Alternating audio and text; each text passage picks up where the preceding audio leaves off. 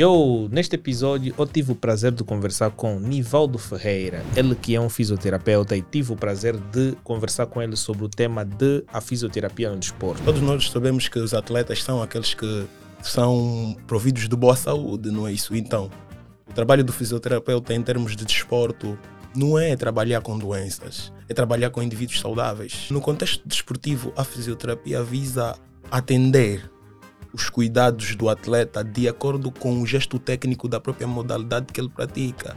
Ele falou aqui como é que os atletas devem ter uma alta performance ao longo do tempo, como evitar as lesões e como devem criar uma boa dinâmica ao longo do tempo. Ao educar um indivíduo na forma certa e correta de fazer o exercício, tu estás a, a, a dar ferramentas para ele ser um indivíduo auto, que se autocuida e logo isso vai causar um, um acréscimo naquilo que é o desempenho, ah, na qualidade desportiva do indivíduo. Dizer, um indivíduo que se alonga, que alonga a sua musculatura, dá, a dá abertura à própria fisiologia da musculatura. Este episódio está super interessante porque dicas boas foram dadas aqui, conselhos, não é? é mais outras coisas que foram passadas aqui vocês poderão aprender. Acompanhe este episódio que poderá ser importante para ti e assim ao longo do tempo ganharás mais conhecimento.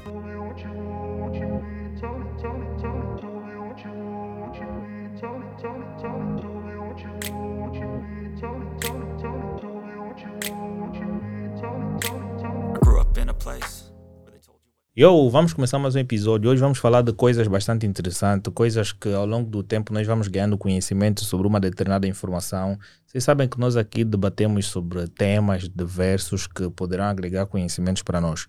Hoje eu tenho o prazer de conversar com o Nivaldo Ferreira. Como estás? Estou bem, graças a Deus, e senhor? Epá, eu também estou super fixe. Então hoje vamos falar sobre fisioterapia no desporto, que é algo que quem pratica desporto tem solicitado muito estes trabalhos ao longo do tempo, não? Sim, sim, sim. A fisioterapia acompanha o desporto desde o início da carreira de um atleta até aquilo que nós chamamos de finalidade desportiva, até atingir o seu pico e até uh, na aposentadoria. Como é que eu vou explicar isso por palavras técnicas? O fisioterapeuta é aquele cuidador de saúde, aquele técnico de saúde que no desporto ele não vai só trabalhar em casos, como é que eu posso dizer, eh, como doenças e traumas ou fraturas ou lesões. Por quê? Porque todos nós sabemos que os atletas são aqueles que são providos de boa saúde, não é isso? Então, o trabalho do fisioterapeuta em termos de desporto não é trabalhar com doenças, é trabalhar com indivíduos saudáveis e que muitas das vezes é um pouco complicado porque um indivíduo dentro das suas faculdades de saúde todas bem assentes dificilmente vai acatar aquilo que são as ordens paliativas ou cuidativas do fisioterapeuta vendo oh. que, que ele está saudável quem está saudável não se queixa de dores quem está saudável não tem reclamações então no desporto, uma das principais lutas da fisioterapia é educar o atleta uh, naquilo que é a finalidade da fisioterapia no desporto. Eh, mas agora, uma questão bem, bem, bem interessante é que, sobre uma visão geral em relação à fisioterapia no desporto, qual é o papel da fisioterapia no contexto esportivo?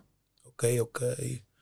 Uh, no contexto desportivo, a fisioterapia visa atender os cuidados do atleta de acordo com o gesto técnico da própria modalidade que ele pratica. Por quê? Porque diferentes modalidades têm diferentes gestos técnicos.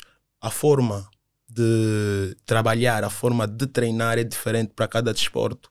Ou seja, as lesões em fisioterapia desportivas são de acordo com o desporto que se pratica. Claro. Logo, o cuidado do fisioterapeuta vai ser de acordo ao gesto técnico do desporto em questão.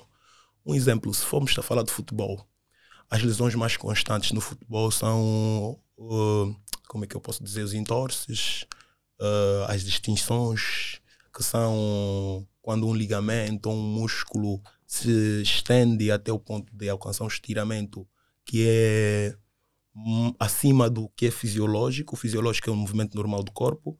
Então, quando o indivíduo vai a treinamento ou a um desporto e aquilo ultrapassa o que é a fisiologia normal do seu corpo, vai a combater esse tipo de situações em que o fisioterapeuta pode intervir.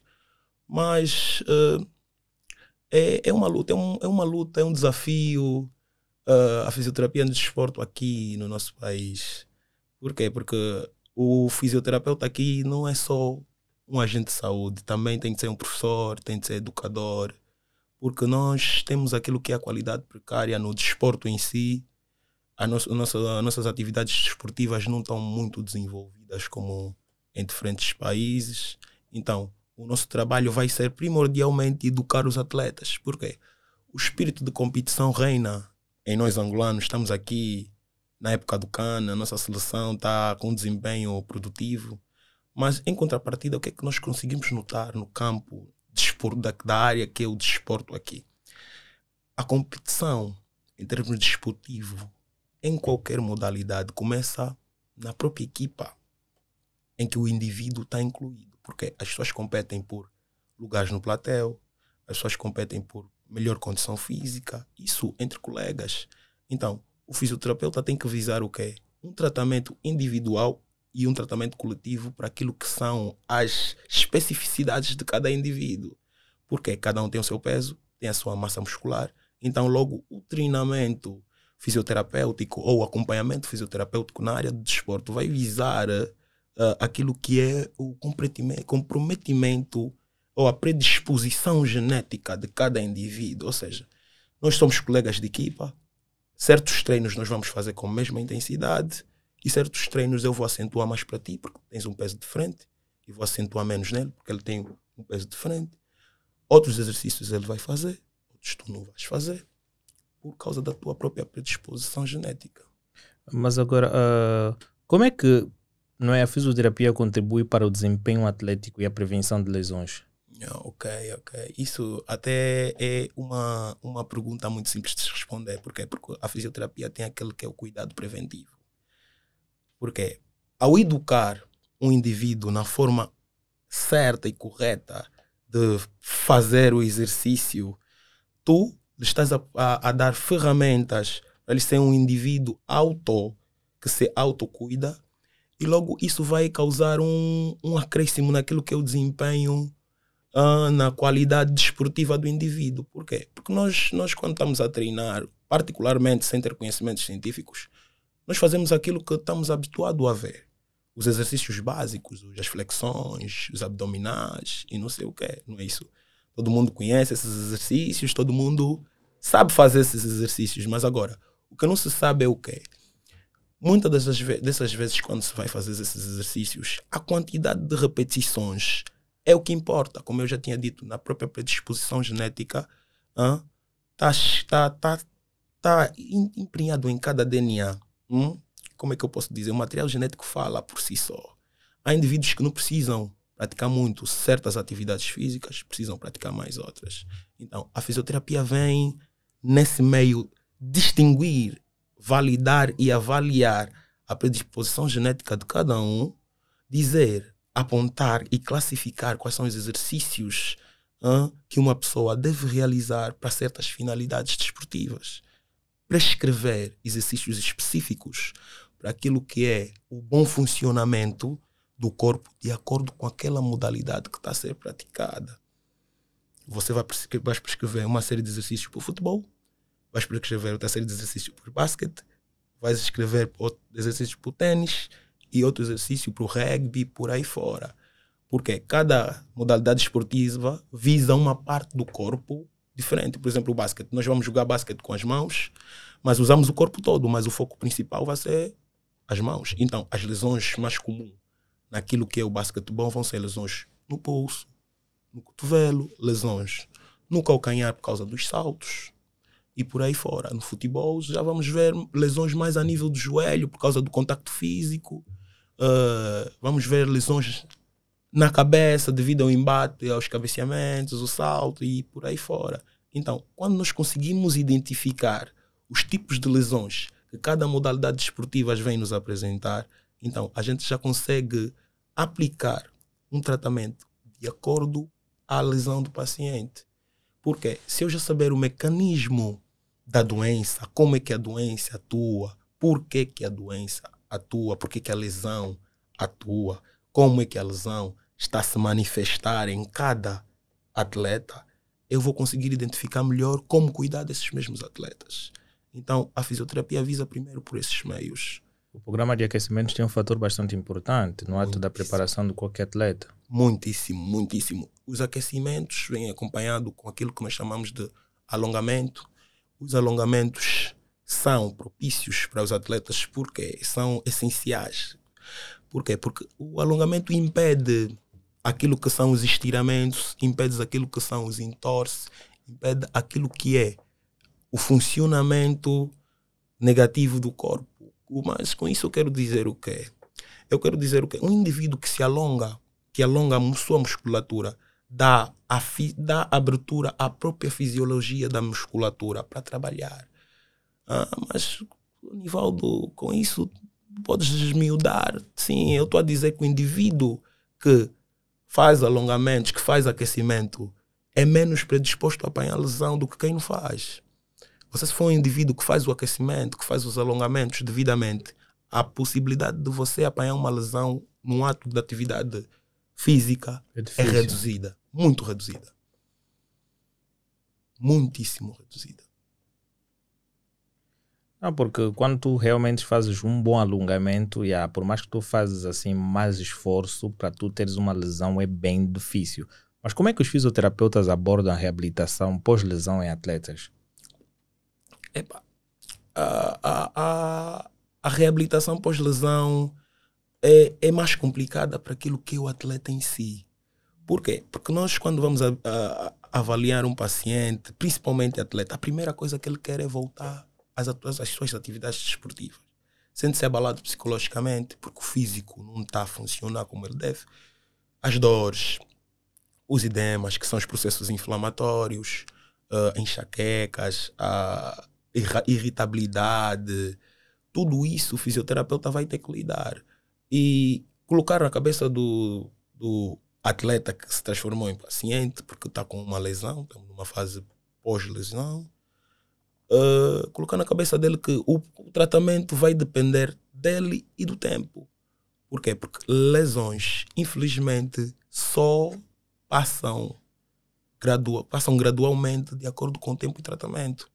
Então, a atuação daquilo que é o fisioterapeuta no desporto eh, em relação às próprias lesões tem, tem, tem muito, muito, muitas técnicas que nós podemos aplicar em caso de lesões. Temos as terapias manual, os meios físicos, que são os aparelhos fisioterapêuticos para tratamento, que são o TENS, ultrassom, eh, nós temos o infravermelho, eh, que vai atuar diretamente nos tecidos moles, e aí por aí fora. São diversos aparelhos que nós temos para apresentar para qualquer tipo de lesão que haja na área desportiva. O, o cuidado primordial que eu, como fisioterapeuta, passo aos atletas é que, como atleta, como atleta que tu és, como praticante da atividade física, tu precisas de ter o autodomínio e conhecer o teu próprio corpo. Porque uh, a atividade física não é só treinar. A atividade física é estabelecer o corpo naquilo que é o seu desempenho na melhor forma. Porque existem indivíduos que treinam muito. Infelizmente, sobrecarregam o corpo. O corpo entra em fadiga desportiva. O corpo entra em exaustão desportiva de acordo com o, o, o teor do treinamento que ele vai apresentar. Então, complica aquilo que é atividade física quando você passa do nível que tu tens que cumprir. Eh, e depois o que é que acontece? Quando o indivíduo está fisicamente exausto, a predisposição a lesões aumenta. Ok. Um indivíduo em fadiga muscular, por exemplo, vamos, vamos supor, por exemplo, existem nós que somos praticantes apenas de atividades físicas, não somos grandes atlética- atletas. Já tivemos aquela altura em que nós estávamos na fase da puberdade não sei o que é que estávamos aí a experimentar treinamentos, fazer flexões em casa, essas coisas básicas que os homens fazem. E inclusive nós já tivemos aquilo que é fadiga muscular, quando você faz muita flexão e sente que dia seguinte não está conseguindo levantar o braço, não consegue estender o braço direitamente, não consegue fazer uma boa circundação porque fizeste muita. Aquela fadiga. hum, aquela, aquela, aquele encurtamento temporário. Vai surgindo algumas dores. E agora, imagina que tu estás nesse processo de fadiga e tens um jogo de alta competição no dia seguinte. Aí vem a. Vem a predisposição à lesão. Claro. Porque já estás em fadiga, que significa que o corpo já trabalhou mais do que devia. E tu colocas um corpo em fadiga dentro da alta competição. Mas quais seriam as técnicas mais utilizadas para acelerar esse processo? Acelerar o processo de reparação de lesão De recuperação. ou recuperação. É como eu disse, as técnicas vão depender do, do grau da lesão. Primeiro, a terapia manual. É o que eu aconselho. Por quê? A terapia manual visa manipulações articulares, uh, visa movimentos, como é que eu posso dizer, astro e osteocinemáticos, movimentos que vão mover o músculo naquilo que é a sua constituição externa e naquilo que é a sua constituição interna. Nós vamos atuar no músculo em si, vamos atuar na articulação, vamos atuar nos tendões, e isso em si facilita aquilo que é o processo de como é que eu posso reabilitação daquilo daquele que é o nosso atleta, mas também existem meios físicos. Por exemplo, um indivíduo que tem uma um- uma distinção, para não falar fratura, porque as fraturas são os de, de mais grave no desporto e levam muito tempo para o, o processo de reabilitação se concluir. Falar de uma distinção ligamentar, por exemplo, nós vamos lá aplicar um calor ao tecido mole para eliminar o quadro álgico, que é o quadro da dor. Um indivíduo com dor não faz nada na, naquilo que é atividade física. Quando há dor, o primeiro passo é eliminar a dor. Então, meios, hum, terapias com eletricidade, terapias com água, terapias com gelo, são meios que os fisioterapeutas usam primordialmente para eliminar o quadro álgico e só assim passam para terapias que envolvem fisicamente o tratamento ou a mobilização daquilo que é o membro acometido do atleta. Uh, Um indivíduo que tem uma distinção no pé, um, no ligamento do pé, tu vais lá, aplicas o calor. Quando o processo inflamatório ou o processo ah, álgico diminuir, aí vais para a atuação manual. Aí tu podes pegar e fazer uma manipulação articular, estender, estender o músculo, ah, desabilitar a articulação, voltar a realocar. Ah, tudo isso para facilitar aquilo que é a circulação do líquido sinovial, que faz a manutenção da articulação, para, para que aquilo que é a movimentação fisiológica do nosso atleta volte a estar de acordo com o corpo, de acordo com a sua fisiologia. É mais ou menos realocar a, a lesão, des- des- tirar o atleta do processo de lesão e voltar à atividade física dele, é, reabilitar no verdadeiro sentido. As técnicas estão aqui, estão, temos a- dentro da terapia manual nós vamos encontrar a mobilização articular, como eu já tinha dito aqui. A mobilização articular é feita de diversas técnicas. Nós podemos aplicar em qualquer parte do corpo. É a principal, é o principal meio de atividade para um terapeuta. Isso em diferentes áreas. Por quê? Porque a terapia manual é, é o fisioterapeuta em si a usar as suas mãos para tratar a lesão. Então, eu sou o tipo de indivíduo que uso máquinas para tratar lesões, mas também uso as minhas próprias mãos. Aplico técnicas manuais que eu posso aplicar em qualquer parte da cidade, em qualquer sítio que eu estiver, ainda que não tiver nenhum tipo de eletro, eletro ah, como é que eu posso dizer? Ah, algum tipo de aparelho elétrico para me auxiliar, ainda assim eu posso tratar o, o atleta. Ainda que não tiver nenhuma máquina de última geração, não sei o que. Por isso é que eu digo assim, o terapeuta, o fisioterapeuta no desporto tem que ser um mestre em terapia manual. Porque o, o, o desportista, o atleta está sempre a viajar e infelizmente o consultório fica. O consultório fica, tu vais, o fisioterapeuta de, de desportista anda com a equipa. Então tem que ser um mestre em terapia manual. Mas como é que é, é realizada essa avaliação inicial de um atleta por um fisioterapeuta? Ok. A avaliação inicial no fisioterapeuta é isso que eu disse, tem a ver com caráter individual. Então, tu, quando tu vais avaliar um fisioterapeuta, vais pelo histórico do indivíduo. Fazes as perguntas, primeiro, que têm a ver com a genética para saber se existe hereditariedade naquilo que são as doenças, se existe predisposição genética para alguma doença nesse indivíduo, como por exemplo uh, as doenças cardíacas, as doenças celulares, como as anemias falciformes, uh, uh, e entre outras. Existem várias degenerações ósseas, congênitas, e entre outras. Uh, mas quando vamos fazer a avaliação primordial, o histórico é o que importa. Tu vais, vais agarrar o indivíduo, quantos anos, pesa quanto, altura, sexo, uh, vais perguntar as doenças no histórico familiar, uh, se tem se a família tem históricos de doenças cardíacas, se a família tem histórico de doenças como uh, diabetes, como anemia falciforme e essas coisas. Então vais fazer um rastreio daquilo que é a genética do indivíduo. E a partir desse rastreio, tu começas a colocar pontos de partida para aquilo que é o tratamento. Vamos supor, eu tenho um indivíduo que tem anemia falciforme.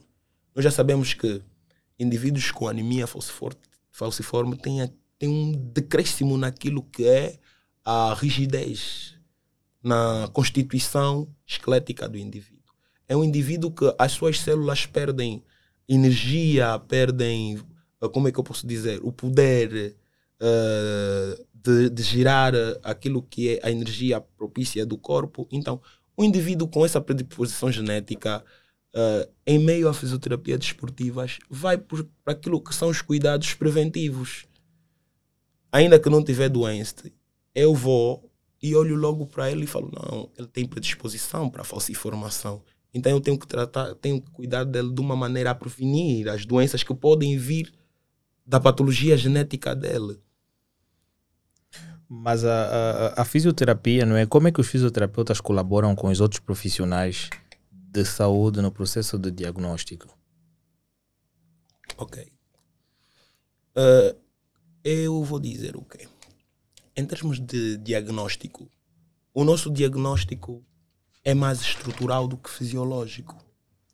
Nós somos aqueles que, na área do desporto, as, as doenças em que o fisioterapeuta vai atuar estão mais relacionadas às estruturas do corpo.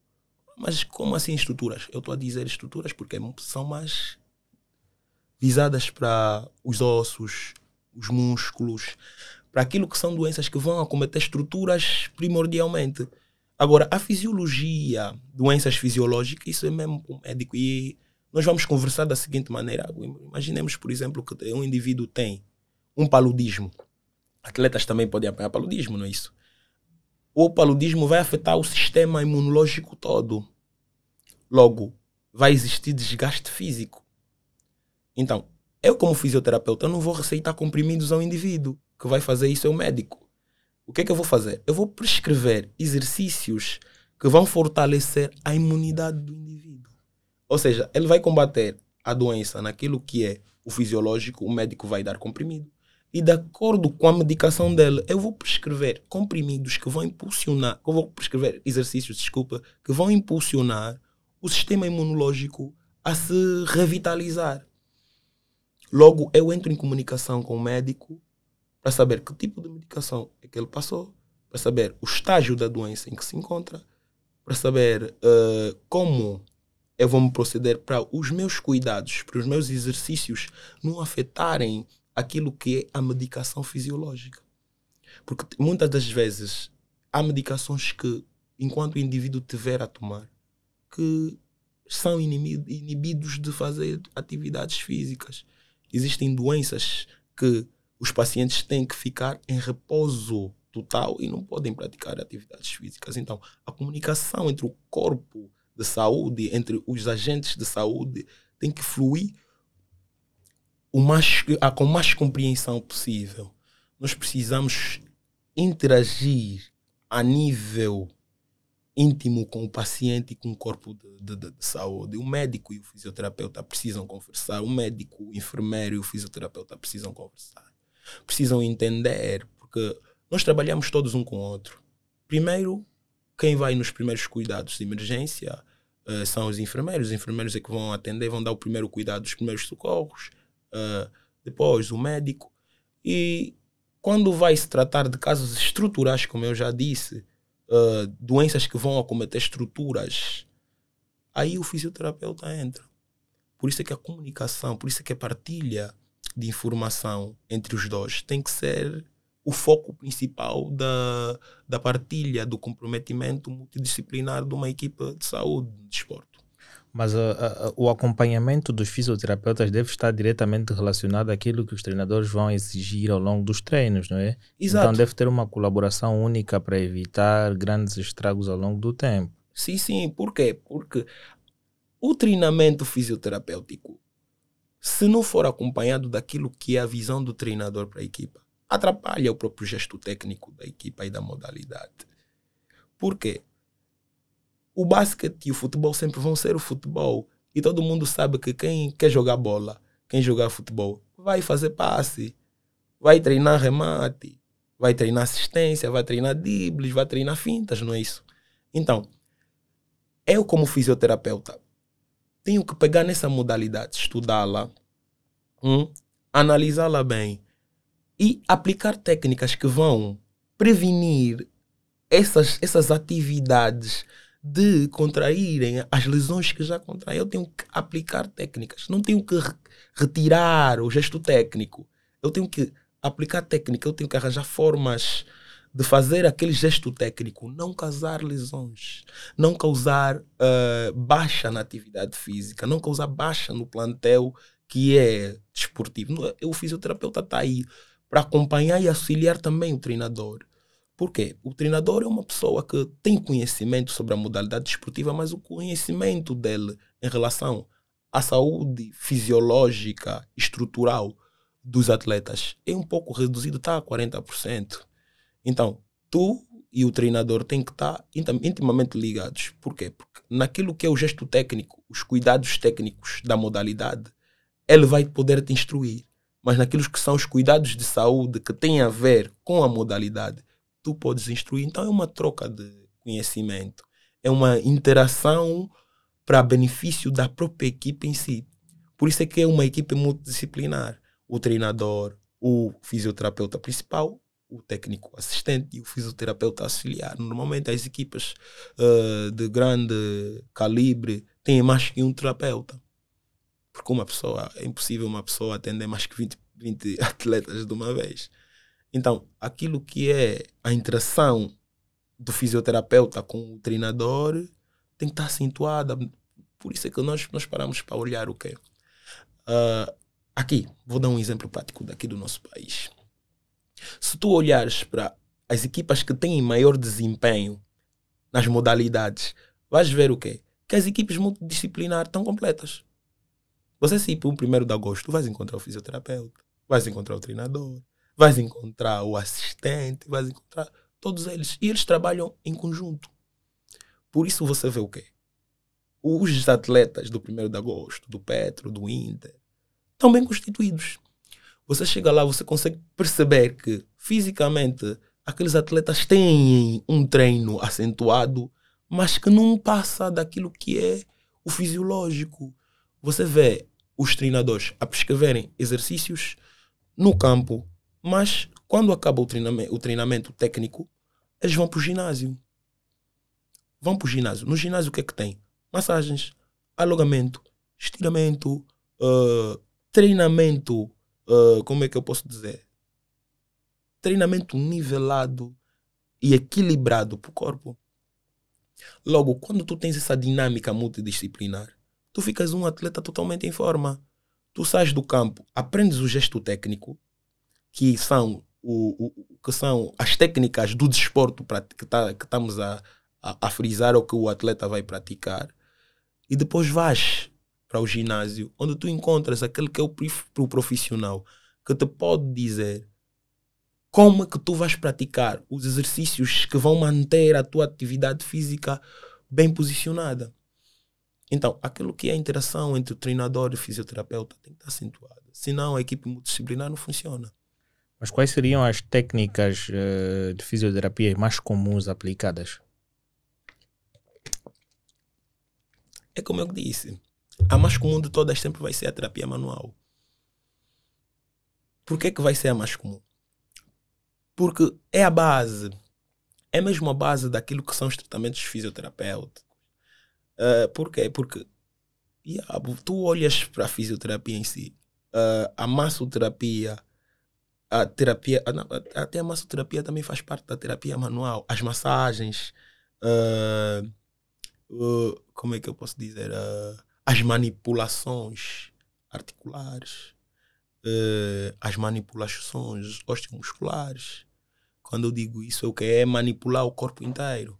Então, eu sempre friso mais pela terapia manual, porque as terapias por, por aparelhos, por meios físicos, como nós dizemos, são, como é que eu posso dizer, são fáceis de se realizar, porque os aparelhos são automáticos. Por exemplo, um indivíduo tem uma inflamação, tu pegas no ultrassom, vais calibrar o ultrassom, vais ver, não, essa inflamação está num quadro de dor de, por exemplo, dois ou três, o indivíduo está queixoso. Ligas o ultrassom, vai sair lá a luz infravermelha, colocas na zona lesionada com aquele gel terapêutico e vais fazendo o movimento de subir e descer. E o, o meio cuida da lesão. A dor passa.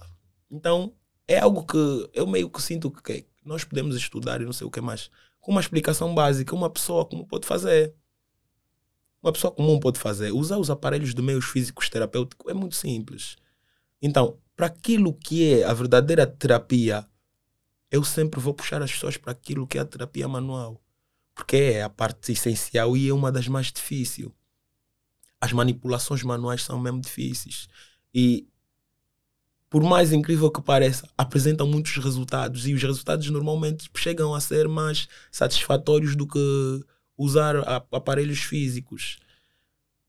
Então, as técnicas são mesmo essa, a base dessas técnicas são mesmo, a terapia manual é a base dessas técnicas. Depois da terapia manual, nós podemos usar os meios físicos.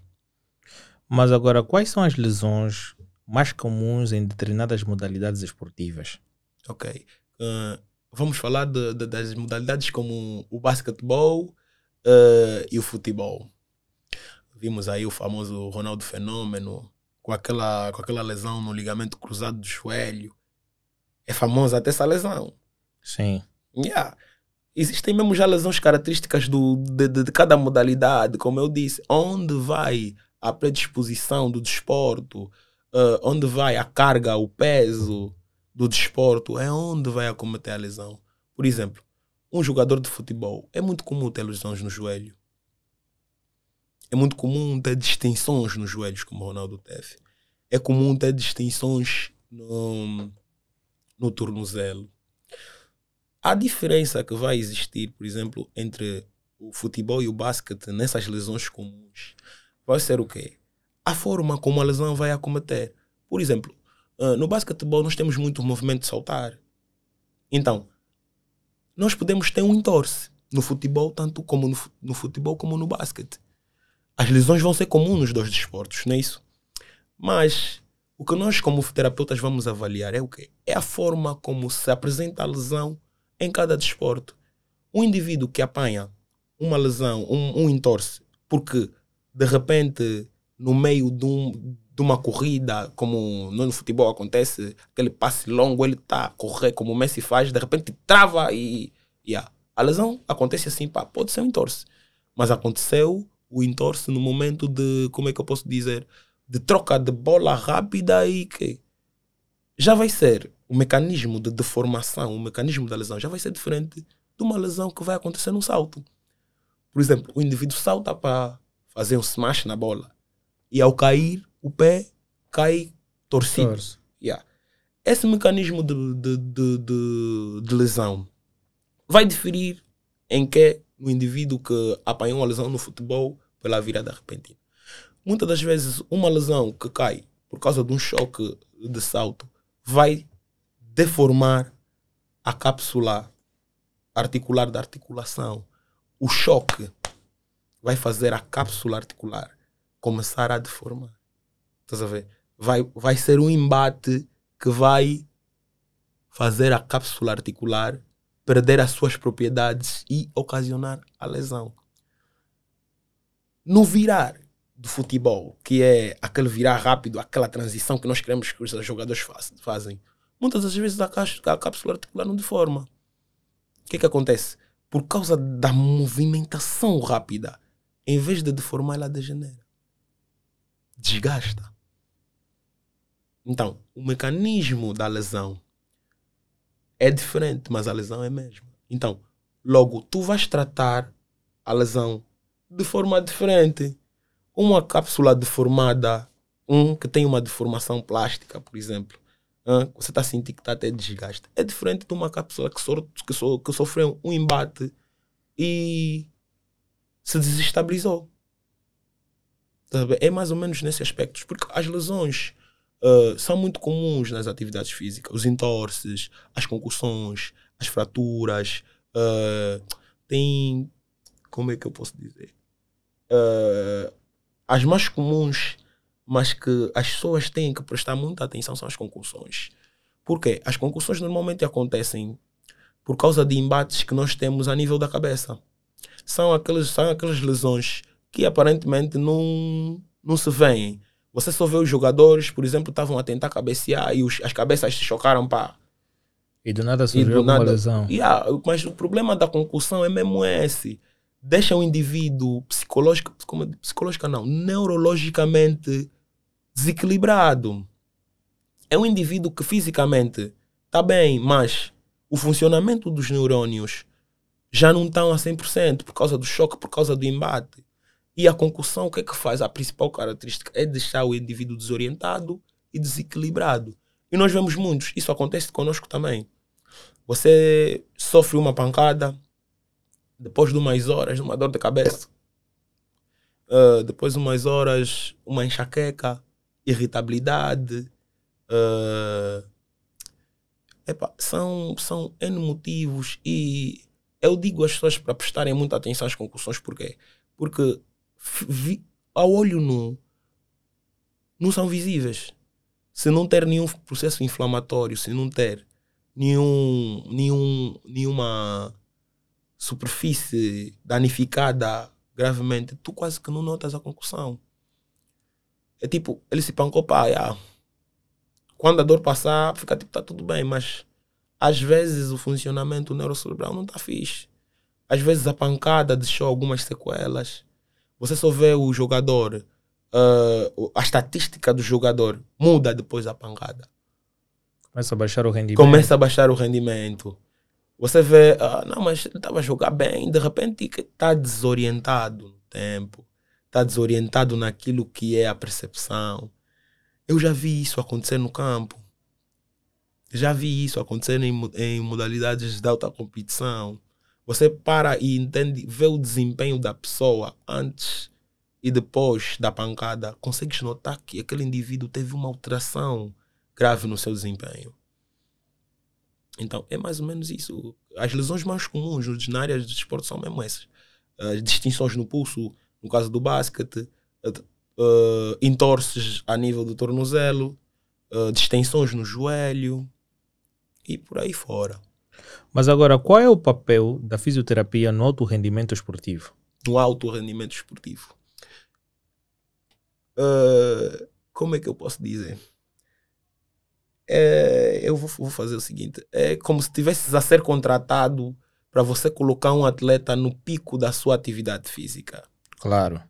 Exatamente. O papel fundamental do fisioterapeuta é mesmo esse: ele trabalhar para fazer a equipe, a equipe, o corpo desportivo chegar no ápice da sua atividade física, fazer o, o funcionamento corporal da, daquilo que é a equipe em questão atingir o seu pico fazer os jogadores estarem fisicamente saudáveis. Mas uh, como é que ela pode contribuir para generosamente, não é? Ou o gerenciamento de, do condicionamento físico de atletas de elite, né? Porque tem diferentes tipos de atleta. Tem atletas que não têm o mesmo nível, vamos já supor, uh, atletas que jogam em posições diferentes, vamos já supor no ramo do desporto. Uhum. Um defesa e um extremo direito e um extremo esquerdo. Um tem mais velocidade, tem que aplicar mais velocidade em relação ao outro. Então significa dizer que em diferentes posições de cada atleta, não é, em diferentes modalidades, a, a forma conforme eles vão tendo esse cuidado é diferente. Exatamente, é isso que eu disse.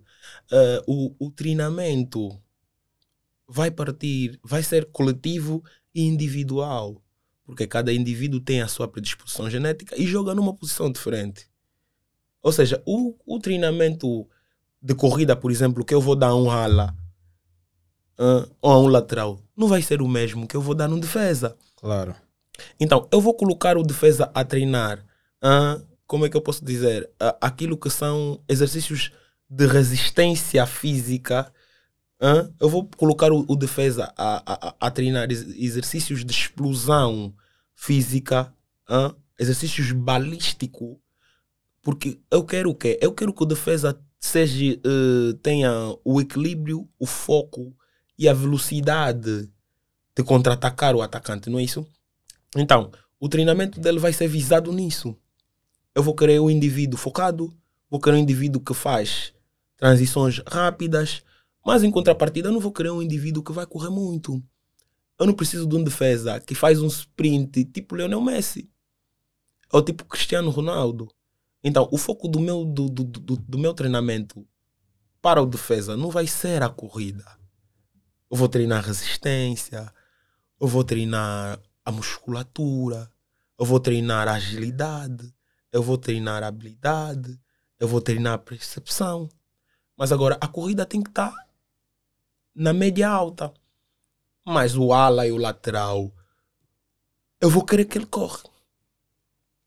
Ou seja, o, o meu treinamento para o ala vai ser mais para o condicionamento cardiopulmonar eu quero que ele atinja altas resistências naquilo que é a capacidade pulmonar dele. Por quê? Porque eu já sei que é um indivíduo que, em termos de atividade físicas, hein, ele vai dar muito mais do que o defesa, ele vai correr mais do que o defesa, ele vai atingir velocidades mais altas que o defesa. Então, o meu treinamento para esse indivíduo tem que ser com essa finalidade: treinar o condicionamento cardiopulmonar do indivíduo para expandir a caixa torácica, para que ele possa ser um indivíduo que tenha a capacidade de respirar mais fácil, tenha alto nível de teor de concentração de oxigênio no, pulmão e uma, uma agilidade e robustez corporal que lhe vai fazer atingir altas velocidades. Então, o treinamento vai variar também de acordo com a posição. Estás a ver? É mais ou menos nesse aspecto que o fisioterapeuta vai trabalhar. Nós vamos fazer cada indivíduo, de acordo com a sua posição, atingir o ápice naquela posição. Mas como é que esses atletas são educados não é, a terem este autocuidado em termos das lesões? É, o fisioterapeuta é. vão sentar, vão conversar com cada atleta mediante as suas posições, mas antes de tudo tem que explicar essas, essas questões de cuidado né, para evitar a, estas lesões que poderão existir ao longo do tempo. É, é verdade. E por isso é que eu disse que é uma luta. Porque é muito difícil tu colocares um indivíduo que é saudável, um indivíduo que sente, que sabe que pode atingir aquela velocidade, que sabe que pode fazer aquele exercício, e tu lhe colocas a, a, fazer um exercício que ele sente que não leva à exaustão. Muitas das vezes isso também se transforma num problema. Por quê? Como eu já disse, atletas são saudáveis. E pessoas saudáveis naquilo que é atividade física normalmente ganham aquilo que é a competição entre atletas. Todos querem ficar sarado. Todos querem fazer o máximo de exercício possível dentro do âmbito da competição. Nós, eu já presenciei, o indivíduo está aqui, já fez 15 flexões, eu estou a ver esse indivíduo, as flexões que ele fez, já está cansado. Mas por causa do colega ele conseguiu chegar até 30. Mas o colega é uma pessoa que já pratica aquela atividade física há mais tempo que ele, por isso é que chega até aí. Então o que é que ele faz? Como quer atingir o mesmo nível que o colega, que o colega ele faz o corpo entrar em exaustão. Ele vai treinar mais do que aquilo que ele é capaz. O corpo consegue. O corpo aguenta. Até porque para atingir novos limites, precisas quebrar os antigos. Claro. Sim, mas agora, e para fazer isso, existe uma tabela de exercícios que tu tens que percorrer. Tu não vais fazer isso da noite para o dia. E, infelizmente, os nossos atletas não têm a consciência normal disso. Os nossos atletas praticam atividade física, uh, como é que eu posso dizer? Como se fosse uma coisa cotidiana do dia a dia. O exercício é vida, exercício é medicamento. E tu, quando vais dosear um medicamento, se tu doseias a dose errada, estás a matar o paciente. Então, quem pratica exercício de forma errada vai se causar uma lesão. Nós vemos muita gente que faz exercício de forma errada. E essas pessoas aqui, na nossa Angola, até eles estigam, chamam de paracuca. Uns falam que está muito grande, aí em cima, a parte de baixo está pequena. Nós vemos muito isso. Você olha no indivíduo e fala, não, está treinando mal. Pé bem pequeno, corpo, parte do tronco bem grande, meu Deus. Você anda aí fazer o que no ginásio? Nós assistimos muito isso. Se calhar ele só quer levantar aquela parte de cima. Sim, mas agora, o que é que isso faz para o corpo? Nós já sabemos que o membro inferior é que suporta o peso. Claro. O que é que acontece quando o teu membro superior tem mais peso que o inferior? Vai entrar em desequilíbrio. Exato. E o que é que o desequilíbrio traz? Lesões. Uau. Mas como é que os fisioterapeutas ao longo do tempo vão promovendo a adesão uh, aos programas de reabilitação? Ok, isso aqui, isso eu digo, digo que aqui no nosso país, infelizmente, não tem muitos programas de reabilitação em que os fisioterapeutas possam se incluir e divulgar aquilo que é verdadeiramente a fisioterapia no verdadeiro sentido. Mas existem muitas palestras que colegas, professores têm vindo a lecionar uh, que transmitem essas informações com o teor certo e a qualidade certa. Mas a nível institucional, até agora só, só tenho visto a doutora Suílo Ortega, uh, atualmente, em termos de divulgação de conteúdo terapêutico para a área de desporto e não só, sou a doutora Cília Terga, é a, é a única angolana que eu sigo aqui e os meus professores universitários. Mas os fisioterapeutas também, ao longo do tempo, têm contribuído, contribuído muito para o bem-estar psicológico dos atletas lesionados, não? Sim, porque, porque como terapeuta, tu és mesmo terapeuta. A fisioterapia não engloba só o físico. Um indivíduo que tem uma lesão, o psicológico fica abalado. Claro. Ele não consegue andar, ele não consegue, sabe, o, o, isso, e o que, o que mais deixa marcas nos atletas é que eles são praticantes das atividades físicas. São indivíduos que o corpo em si já está submetido a um teor rigoroso de atividades físicas. Então, quando ele fica muito tempo sem praticar, o próprio corpo começa a cobrar. Tu és um indivíduo que diariamente atinge um pico de, por exemplo, mil metros na corrida, todos os dias. No mês são 31 mil metros, não é isso? Imagina que, que, que, você tem essa rotina todos os dias e de repente uma lesão e tens que ficar três meses acamado. Tens que ficar três meses sem praticar atividade Começas física. a entrar em ansiedade. Começas a entrar em ansiedade. Começas a desejar que a, que a lesão cure Passe mais rapidamente. rapidamente. E isso vai fazer o quê? Causa depressão, causa, como é que eu posso dizer, irritabilidade, descontentamento. Muitos até se acabam por se afastar ou reduzir naquilo que é a prática da atividade física, mesmo depois da lesão passar. Já vimos muitos casos que o indivíduo recuperou da lesão, mas a performance na atividade física foi abalada por causa do psicológico. É um indivíduo que psicologicamente olha para ele e diz: é o que o meu pé já partiu, não vou voltar, não vou conseguir voltar a praticar daquela forma, porque o meu pé já partiu, meu Deus, ainda parte de novo. E se partir de novo, a pessoa vai já no, na atividade física com esse medo. A pessoa vai já na atividade física com esse trauma, que eu já me lesionei, meu pé já partiu, já tive isso, então tenho que fazer com cuidado. E muitas das vezes o que, que acontece? Por causa desse mesmo cuidado que a pessoa no individual tem, hum, o que, que ele vai fazer? Ele vai usar movimentos que vão compensar a área que teve a fratura. Ou seja, ele vai proteger o pé que foi fraturado, não é isso? Para não voltar a ter fratura. Então, vai usar movimentos que compensam o movimento fisiológico do pé. Então, se tu já estás a usar um movimento que compensa, já não estás a usar a fisiologia normal do corpo. Então, consequentemente,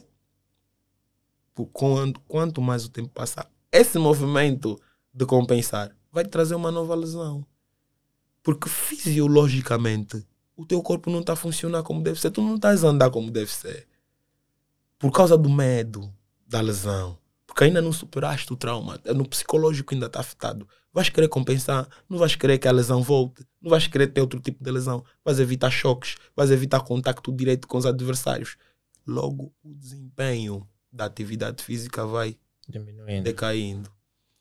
E você olha para um atleta de alta competição que tinha um, um, um, um desempenho maravilhoso, com um desempenho a definhar por causa daquilo que é o psicológico. Mas agora, ah, de que maneira a nutrição está integrada à prática da fisioterapia esportiva? Uh, o, o nutricionismo acompanha a modalidade desportiva.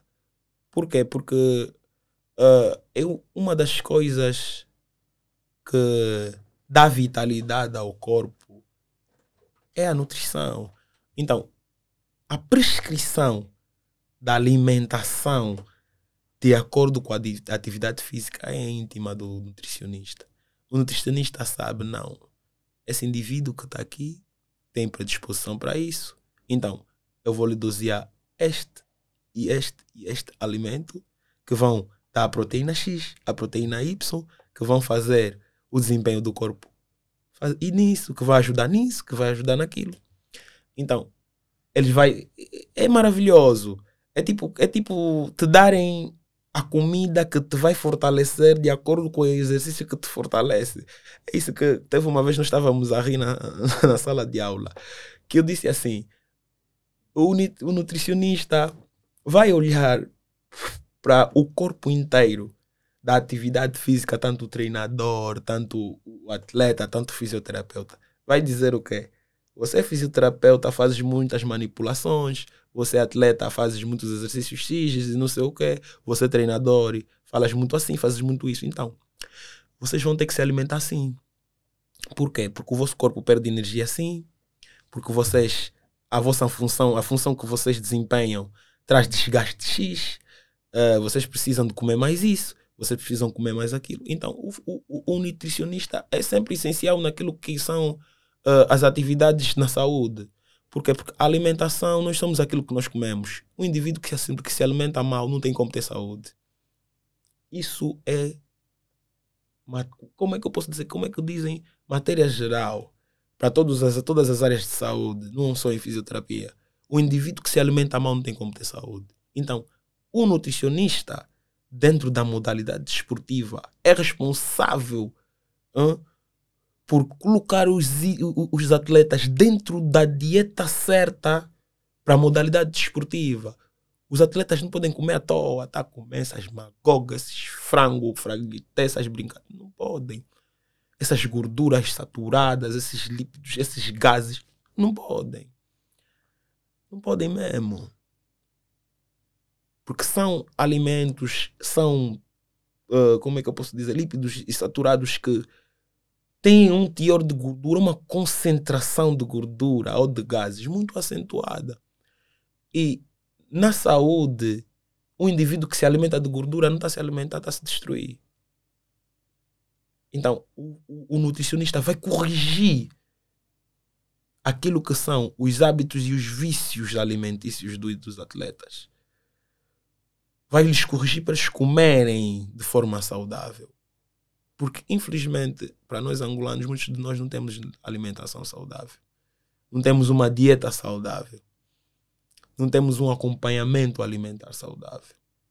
Infelizmente, não temos. Então, o nutricionista vai atuar especificamente nessa parte. Prescrever aqueles que são os alimentos essenciais para a manutenção e desempenho do corpo do atleta. Mas após chegar à fase mais grave, após os atletas terem eh, não é, adquirido uma determinada lesão crônica, como é que vocês, fisioterapeutas, lidam com as lesões crônicas? Epá, as lesões crônicas, como acabaste de dizer mesmo aqui, são crônicas. E aquelas lesões que são de teor agressivo, aquelas lesões que são de cuidados temporais extenso. Epá, é, esse é psicólogo, esse é amigo, é, esse é cuidador, é ser professor de atividade física do atleta. É acompanhar o atleta naquilo que é a fase que ele está a definhar, até a fase uh, em que a re reabilitação já se começa a fazer sentir. Porque, aquilo que são as lesões crônicas sempre, mas sempre afetam os atletas, os atletas de uma maneira muito negativa. Uh, as lesões crônicas, eu digo que são os maiores inimigos das atividades físicas. Porque um indivíduo que tem uma lesão crônica mesmo acentuada pode ficar seis meses, oito meses sem praticar atividades físicas. E para um atleta isso, isso, isso é fundamentalmente destrutivo. Então, tu tens, tu como terapeuta, tens que ser amigo dele, cuidador dele, professor dele, assistente dele, acompanhar um indivíduo de maneira a ele não se abater psicologicamente, visar o desempenho dele, prescrever exercícios que vão fortalecer o lado não acometido da doença crônica. Por quê? Um, um membro que está em desuso definha um membro que está estático, definha. Você vê braços que são engessados, depois de tirarem o gesso, você vê que estão, ficam flácidos. Muitos desses braços ficam até, como dizem na gíria, magros. Então, a atuação do terapeuta não vai ser só a nível físico, não vai ser só a nível de reabilitação estrutural. Tu vais ter que ser aquele indivíduo que tem a capacidade até de reabilitar as emoções do indivíduo e voltar ali lançar na alta competição. Por quê? Porque uh, esse tipo de lesão, a primeira coisa que abala é o emocional. Mas como é que é feita essa gestão não é, a longo prazo para atletas com condições persistentes? Uh, as condições do, de uma doença crônica normalmente sempre vão ser persistentes. A doença para ir embora vai durar, vai demorar. Então, tu vais começar por exercícios de base, exercícios leves que não aumentam o quadro álgico da doença, tu vais, com, tu vais começar com mobilizações básicas que uh, vão aumentar a ADM, a amplitude do movimento do indivíduo, porque provavelmente vai estar restrita e reduzida a um nível não fisiológico. Então, o cuidado vai ser primeiro reabilitar a zona onde acontece o movimento, que é a zona articular. É, e só assim depois é que você pode ir para aquilo que é a reabilitação muscular.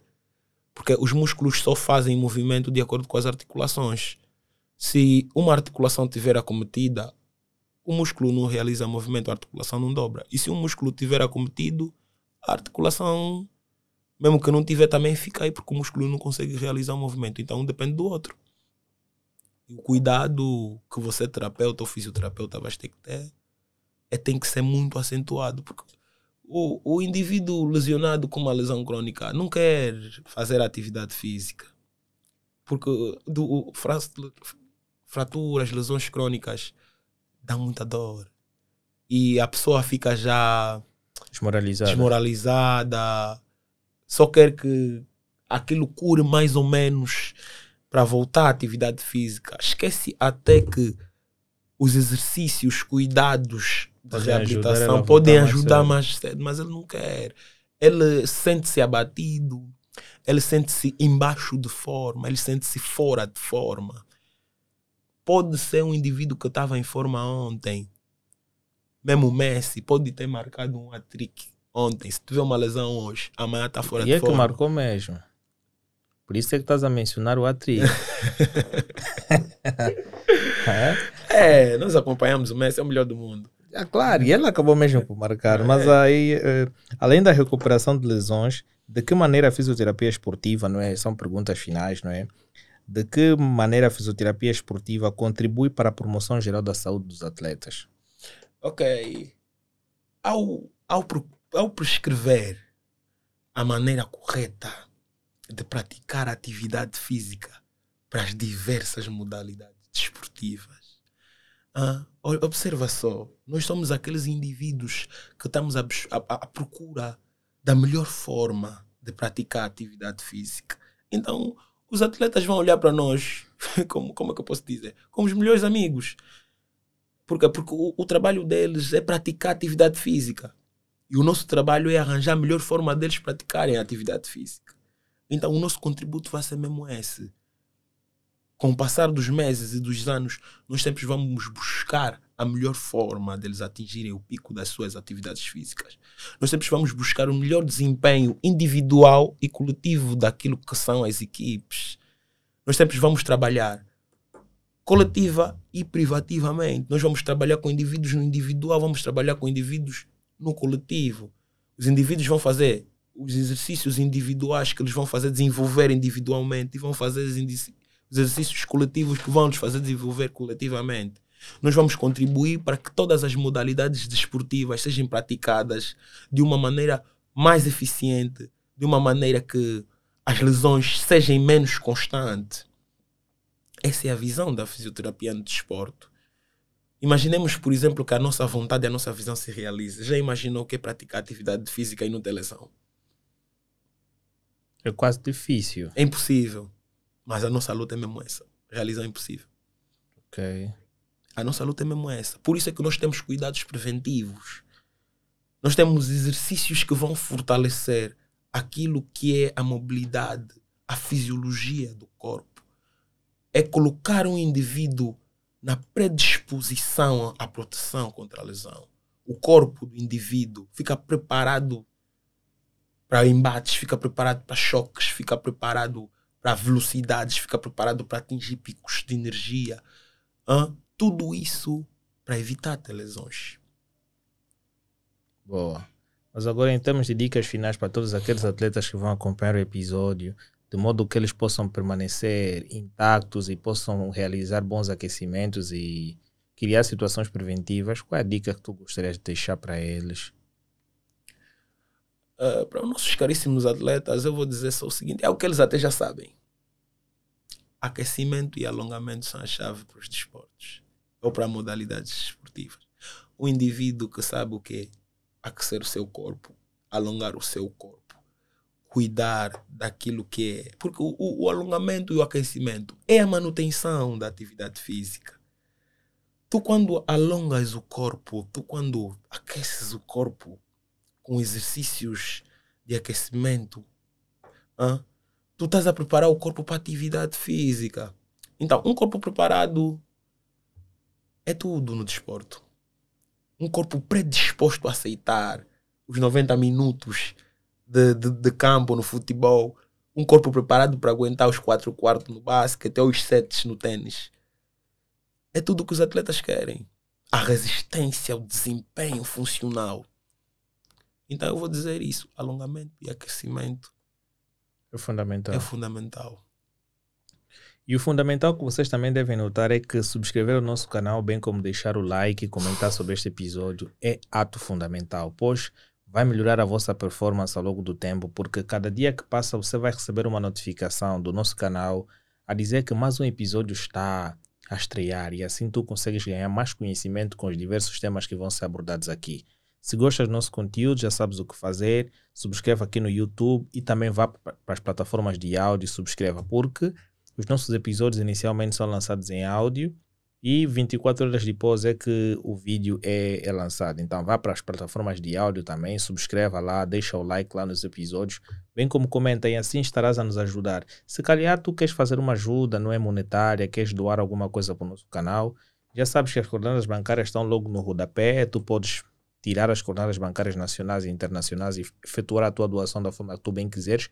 Ou então, a doação mais simples que tu podes fazer é mesmo deixar o like, subscrever, não só no YouTube, mas sim também nas plataformas de áudio. Se quer saber quais são as empresas que patrocinam o nosso canal, já sabes que é Lenio Pay, a Coffee Cash e Abrir Acessórios. Para teres mais informações sobre as mesmas, clica no link aqui na descrição e poderás solicitar os serviços diferentes para cada empresa. E um até já um próximo episódio.